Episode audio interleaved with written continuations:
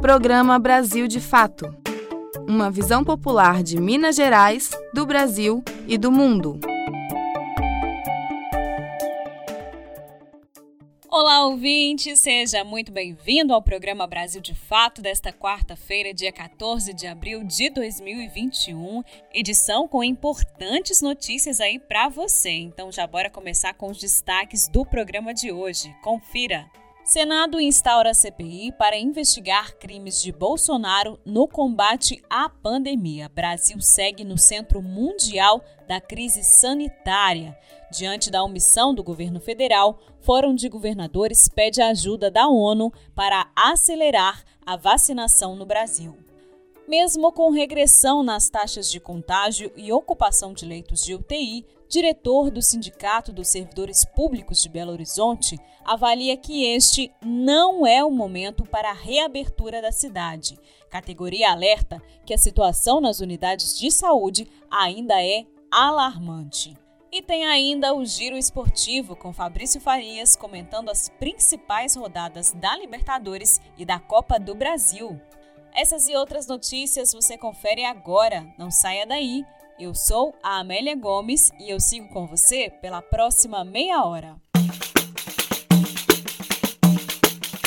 Brasil de fato chegou, bora escutar. Brasil de fato chegou, o programa popular. Brasil de fato chegou, bora escutar. Brasil de fato chegou o programa popular.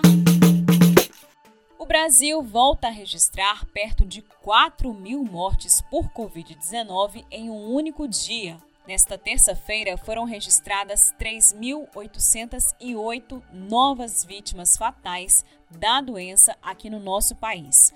Com acréscimo, são 358.425 mortos desde o início da pandemia em março de 2020. Lembrando que desde o começo do mês passado, a Organização Mundial da Saúde declarou o Brasil como o epicentro mundial da pandemia. Hoje, o nosso país é classificado como um risco à humanidade. As mortes por Covid-19 quase triplicaram somente no último bimestre. Repórter SUS: O que acontece no seu sistema único de saúde? Em 2021, a população mais atingida por novos casos de Covid-19 no Brasil tem entre 30 e 59 anos, segundo estudos da Fiocruz, a Fundação Oswaldo Cruz. Em março, houve um aumento de mais de 500% nos casos entre as pessoas dentro dessa faixa de idade. O levantamento tem base nos dados do Sistema de Vigilância Epidemiológica da Gripe sobre as síndromes respiratórias agudas graves sistematizadas pela Fiocruz. A instituição aponta para um deslocamento da pandemia em direção aos mais jovens, o que pode causar um colapso do sistema de saúde. Segundo Rafael Guimarães, pesquisador do Observatório Covid-19 Fiocruz, a população dessa faixa etária, por ter menos comorbidades, requer maior permanência nos leitos de UTI. Eles conseguem é, obter melhor resposta ao tratamento, o que é ótimo, porque a gente não vê ainda uma mortalidade é, com um aumento tão expressivo é, para essa população diferenciada da população geral. Por outro lado, são pessoas que tendem a ficar mais tempo internadas porque conseguem evoluir melhor com o quadro. E aí esse tempo maior de internação acaba comprometendo a questão da disponibilidade dos leitos. Então, é, o maior tempo é, médio de internação vai requerer então mais leitos e a gente tem uma, um recurso finito de leitos e de profissionais e é, recursos para trabalhar com terapia intensiva. Então, é, isso é mais um fator que pode é, colaborar com o colapso que a gente está vivenciando hoje no Sistema Único de Saúde e na rede privada. Então, o colapso ele é da saúde de uma forma geral. Para o pesquisador, a ideia de que a pandemia não seria um problema para os mais jovens contribuiu para esse cenário. Existia na população um imaginário que não é correto de que só as pessoas idosas evoluíam com gravidade da doença e que isso não seria um grande problema entre os jovens, porque os jovens, por ter supostamente né, maior imunidade ou menos doenças de base, eles teriam um efeito muito mais brando da, da doença. Isso não é verdade absolutamente. Esse diagnóstico que a gente aponta do rejuvenescimento descreve um pouco essa situação. Rafael Guimarães também afirma que a população mais atingida pela pandemia hoje é justamente formada por aqueles que precisam sair de casa para garantir a renda financeira. O pesquisador avalia que o Estado deve agir de forma urgente para garantir as condições mínimas de aplicação das medidas de combate ao vírus, como o isolamento social. Por um lado, a gente tem essa necessidade de incentivar de que as pessoas de fato fiquem distanciadas, que elas atendam às medidas restritivas. Por outro lado, tem o reforço que a gente tem feito no sentido do Estado se manifestar como um Estado forte e que consiga garantir esses mecanismos de proteção social, para que essas pessoas mais vulnerabilizadas possam ficar em casa. Nos últimos 12 meses, o preço dos alimentos aumentou 15%, praticamente o triplo da inflação no período, de acordo com o IBGE, o Instituto Brasileiro de Geografia e Estatística. De São Paulo, da Rádio Brasil de Fato, com reportagem de Ana Paula Evangelista e Caroline Oliveira, Michele Carvalho. E a situação da vacinação no nosso país vai de mal a pior. De acordo com uma declaração dada nesta semana pelo próprio ministro da Saúde, Marcelo Queiroga, mais de um milhão e meio de brasileiros estão com a segunda dose da vacina atrasada.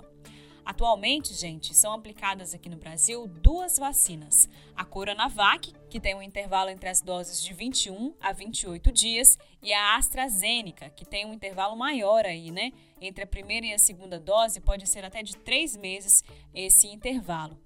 Bom, e por causa da lentidão do governo federal em fornecer vacinas para os estados e municípios, o Fórum de Governadores solicitou nesta semana uma reunião com representantes da ONU para pedir uma intervenção da entidade para acelerar a imunização aqui no nosso país. Vamos ver o que, que dá aí essa reunião, né? E em Minas Gerais, gente, apesar do governador do estado, Romeu Zema, já ter afrouxado aí algumas medidas de segurança, como a restrição de circulação, né, a proibição de festas, que também foi derrubada pelo Zema, os números de óbitos e contágios seguem em alta.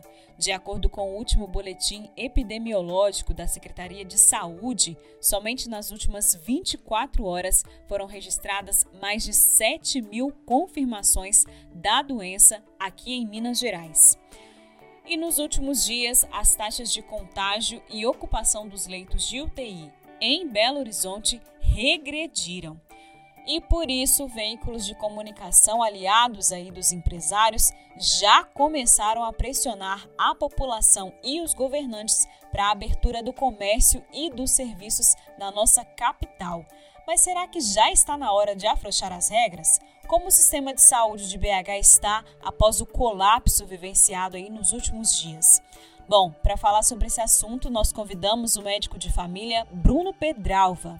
Ele também é diretor do Sindibel, que é o Sindicato dos Servidores Públicos de Belo Horizonte, a entidade que representa os trabalhadores, como os enfermeiros, os técnicos de enfermagem e os demais trabalhadores aí da Prefeitura de Belo Horizonte. Vamos ouvir essa conversa e se atualizar sobre a situação da pandemia aqui na nossa capital? Entrevista Brasil de Fato. Pelo programa Brasil de Fato, a gente conversa agora com Bruno Pedralva, que é médico de família e diretor do Sindibel, Sindicato dos Servidores Públicos de Belo Horizonte. Pedralva, muito bem-vindo ao programa Brasil de Fato. Obrigado por falar com a gente, viu? Bom dia, Amélia. Alegria imensa poder dialogar com você e com os ouvintes do Brasil de Fato. Pedralva, para a gente começar a nossa conversa, é... muito tem se falado aí sobre as taxas, né? A gente tem vivenciado um pouco aí da regressão das taxas de ocupação dos leitos de UTI, de transmissão da Covid-19 aqui em Belo Horizonte. E aí eu queria que a gente começasse a nossa conversa aqui falando um pouquinho sobre isso, né? Como que está a atual situação da pandemia aqui na capital é, e com essa história também, né, de possível reabertura do comércio, esse é o momento. E a gente vivenciou recentemente também, né, uma grave situação aí das UPAs de superlotação. A gente inclusive trouxe reportagem no programa Brasil de Fato sobre isso. Você também comentou sobre isso com a gente. Como que está assim esse panorama geral da, da taxa de transmissão, da ocupação de leitos, né, a situação das unidades de saúde aqui em Belo Horizonte? Bom, o mais importante para todo mundo entender é que o sistema de saúde, tanto o SUS quanto o sistema privado, em Belo Horizonte, infelizmente, estão colapsados. No mínimo, desde o dia 20 de março, a gente tem registro de filas para é, espera por um leito de CTI. O que, que significa isso? Nós temos pessoas, cidadãos, cidadãs vivos, vivas, mas com quadro grave, precisando ir para o CTI, que estão esperando mais do que o ideal. Uh, isso significa que pessoas não estão tendo acesso ao tratamento mais adequado para a sua condição de saúde. Nós chegamos a ter filas de 224 pessoas esperando um leito de CTI só no SUS de Belo Horizonte.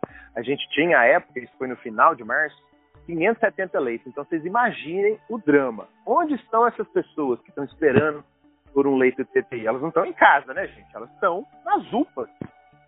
Principalmente de Belo Horizonte, nós chegamos a ter 150 pessoas nas UPAs de Belo Horizonte esperando um leito de CTI.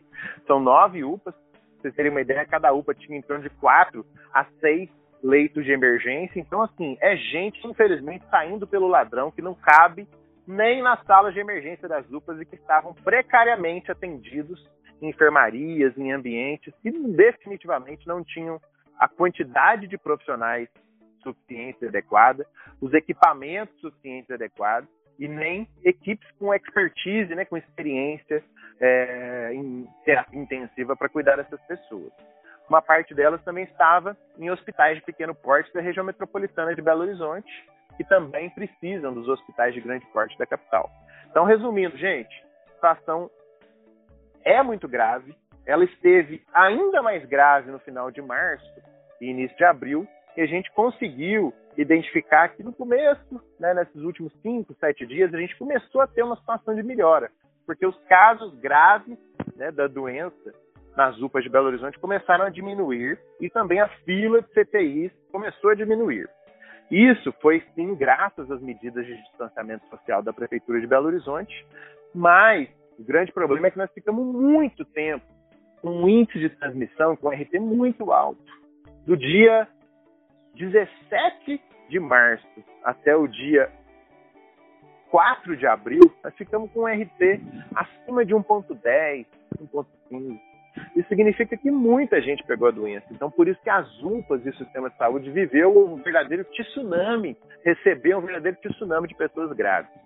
Neste momento, qual é a grande conclusão? Reabrir a cidade. Ainda que o RT esteja caindo, mas reabrir a cidade com fila de pessoas para acessar a CTI é um absurdo.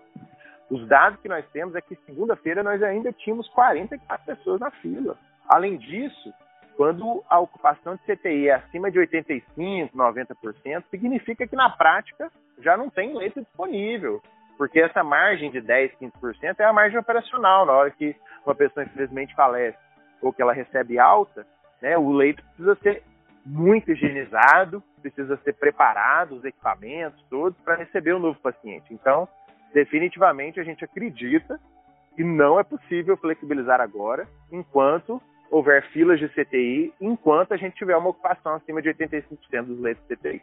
E foi uma situação muito grave mesmo, assim, né? A gente trouxe, inclusive, denúncias é, do Conselho, do próprio Sindibel, falando também para além das questões é, de infraestrutura, né? Que você poderia até comentar um pouquinho para a gente também, para além da, da, questão dos leitos disponíveis, é, também dos equipamentos, né? Dos insumos disponíveis para atender essa demanda e da situação dos próprios trabalhadores, né? Muita exaustão na jornada de trabalho. É, continua ainda muito preocupante, Pedral? Com certeza, particularmente os profissionais do SUS de Belo Horizonte, né? Das UPAs, do SAMU, dos centros de saúde. Em especial nas UPAs, as cenas foram cenas de horrores. E as pessoas, os trabalhadores, ficaram muito angustiados, especialmente com o sofrimento dos pacientes e dos seus familiares. Nós tivemos pessoas que faleceram na fila, a malha, esperando 5, 7, às vezes até 10 dias no leito de CTI numa UPA. A UPA é para ficar com o paciente no máximo 24 horas.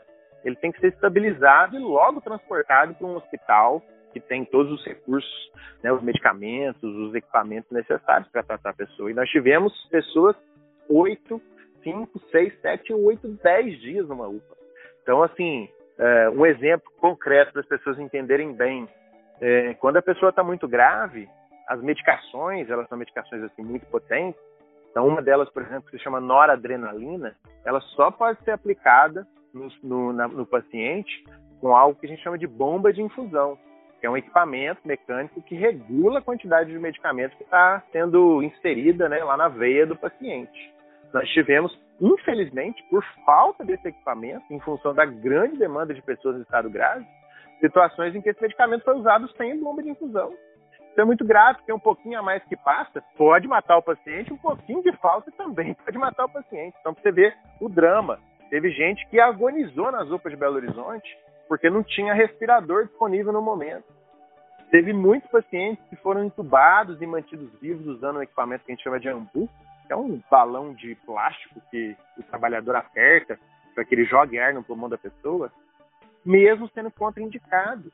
Né? As organizações internacionais e nacionais contraindicam de usar esse equipamento porque ele gera muito aerosol, né? espalha gotículas contaminadas com vírus por todo o ambiente.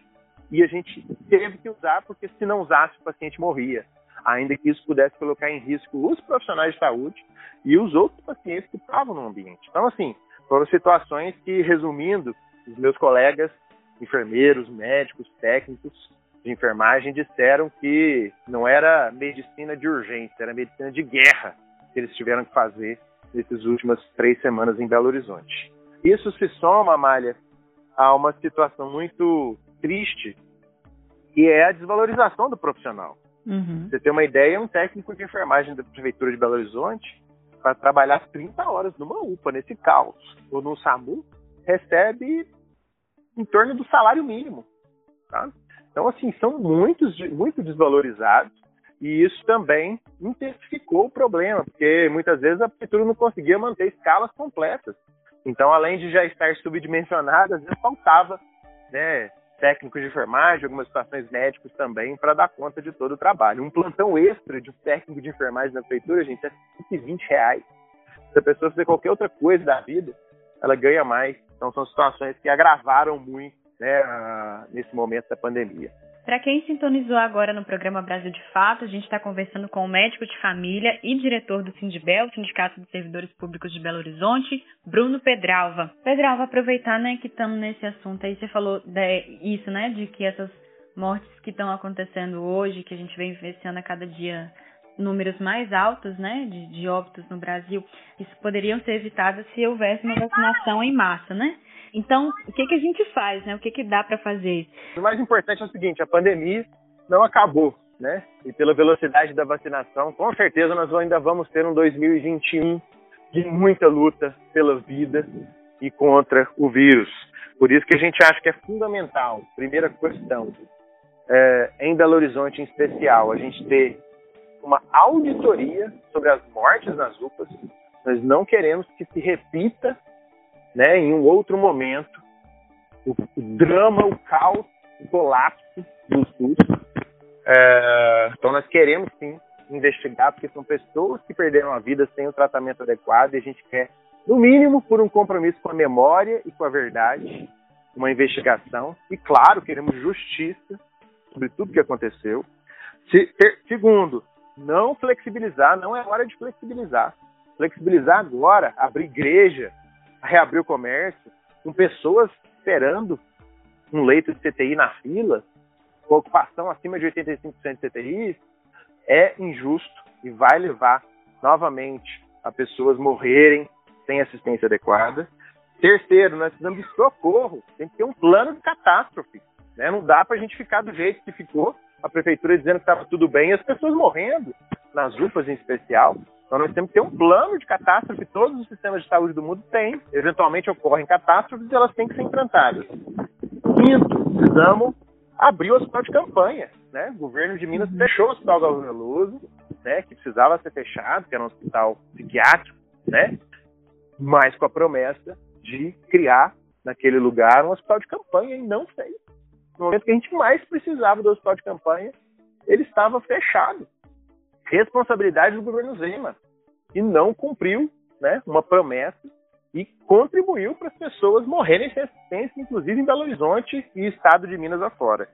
E claro, né, mais importante, ampliação da vacinação, como a gente já dialogou. Acho que são assim cinco passos fundamentais para a gente conseguir vencer a pandemia e preservar a vida do povo brasileiro. Tá certo, nós conversamos com o médico de família e diretor do Sindicato dos Servidores Públicos de Belo Horizonte, Bruno Pedralva. Pedralva, muito obrigada, viu, pelas suas informações ao Jornal Brasil de Fato e pela disponibilidade de sempre. Eu que agradeço, Amélia, a oportunidade e agradeço também a toda a equipe do Brasil de Fato, que faz um trabalho fantástico de jornalismo e comunicação livre, popular e democrático. Um abraço.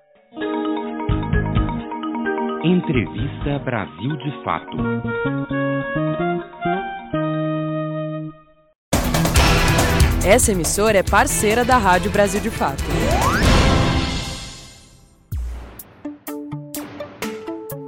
Você está ouvindo o programa Brasil de Fato.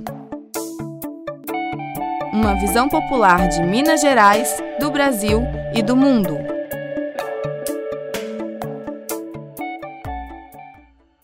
Apesar da contrariedade do governo de Bolsonaro, o Senado criou oficialmente nesta terça-feira a Comissão Parlamentar de Inquérito da Covid-19, que vai apurar atos, omissões e eventuais crimes da gestão federal na condução da pandemia.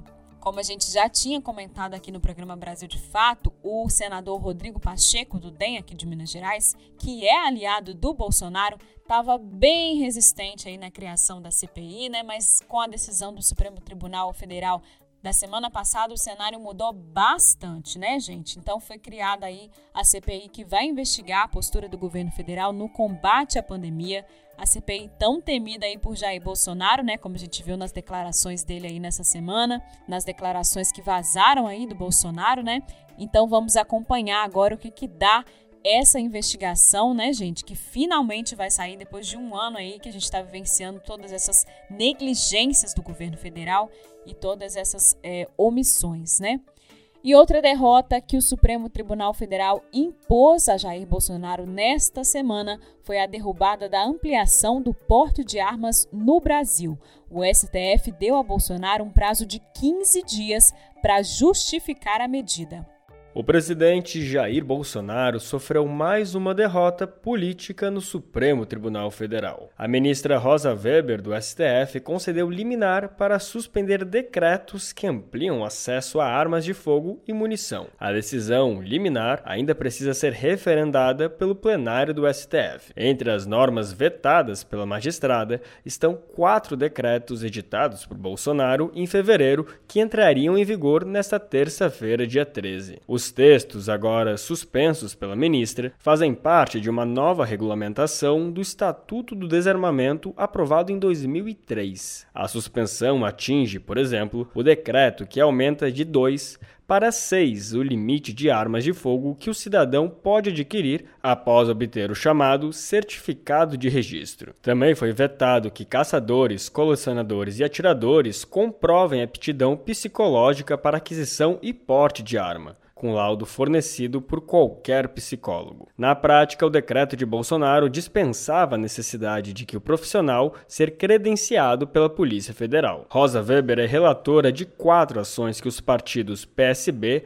Rede Sustentabilidade, PT e PSOL questionaram a legalidade dos decretos do presidente. As legendas sustentam que as normas atentam contra a vida e a segurança da população. Um dos argumentos é que facilitar a compra de armas e aumentar a quantidade delas nas ruas pode potencializar a criação de milícias e grupos paramilitares. A data do julgamento em plenário da liminar concedida por Rosa Weber ainda será definida pelo presidente do STF, Luiz Fux. De São Paulo, da Rádio Brasil de Fato, com reportagem da Rede Brasil Atual, Lucas Weber.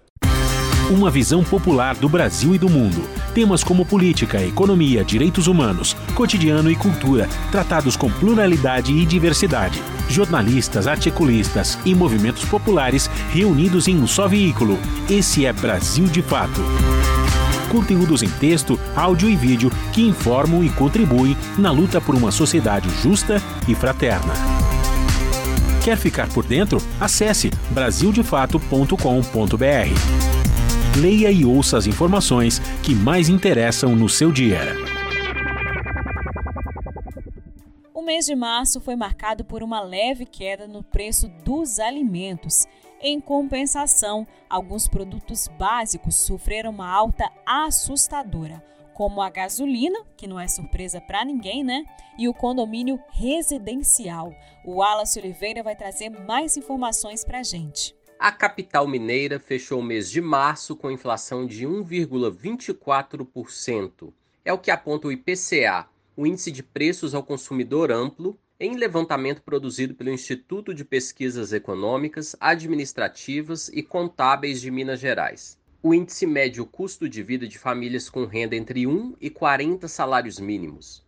O preço da cesta básica de alimentos caiu 3,24% em março, fechando o mês em R$ 552,32, o que representa mais da metade do salário mínimo. A medição é feita sobre 13 produtos alimentícios. As maiores quedas de preços foram do tomate Santa Cruz e da batata inglesa. Já os produtos com maior alta foram o açúcar cristal e o café. Por outro lado, cinco produtos não alimentícios também sofreram reajuste, entre eles a gasolina comum, que subiu 14,02%, a assinatura de telefonia fixa e internet, com aumento de 18,2%, e o condomínio residencial com 1,2% de reajuste.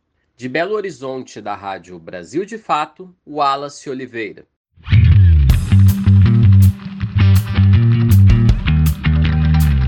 Resenha Esportiva. Tá na hora de você se atualizar sobre as rodadas da semana com Fabrício Farias. Hoje ele comenta as disputas da Libertadores da América e da Copa do Brasil. Se liga! Giro Esportivo. As principais notícias do mundo da bola com Fabrício Farias. Salve, salve, meu caro ouvinte da nossa resenha esportiva, quarta-feira de futebol do jeito que o torcedor gosta, com emoção e decisão de vaga, tanto pela Taça Libertadores da América quanto pela Copa do Brasil. E a gente começa o nosso giro falando justamente da competição mais importante do continente, competição que já tem aí a sua tabela das primeiras rodadas já definidas, mas antes precisamos justamente conhecer quem irá preencher aí as últimas vagas antes do início da competição na sua fase de grupos. Então, terceira fase da Libertadores da América, fase inicial eliminatória, conta na noite de hoje com duas partidas. Às 7h15 da noite, o Grêmio recebe em sua arena a equipe do Independiente del Valle do Equador. No primeiro confronto, lá no Paraguai, em Assunção, né? apesar é, da equipe do Independiente ser do Equador, a disputa foi feita em Assunção em função né, de alguns casos de contágio por Covid na equipe do Grêmio. Na primeira partida, os equatorianos venceram por 2 a 1 e o Grêmio precisa vencer 1 a 0 já dá para a equipe gaúcha seguir em frente. É fundamental o Grêmio não tomar gols, né, na partida de hoje e finalmente também conseguir aí a sua passagem para a próxima fase. O confronto é às 7h15 da noite. Teremos às 9h30 o confronto entre o Nacional de Medellín e o Libertar do Paraguai, os colombianos que perderam a primeira partida por 1 a 0 lá no, no, no, Paraguai, em Assunção, precisam também reverter essa vantagem se quiserem seguir na competição e entrarem na fase de grupos do torneio que já se inicia na semana que vem. Pela Copa do Brasil, as equipes mineiras têm um confronto importante aí pela segunda fase da competição.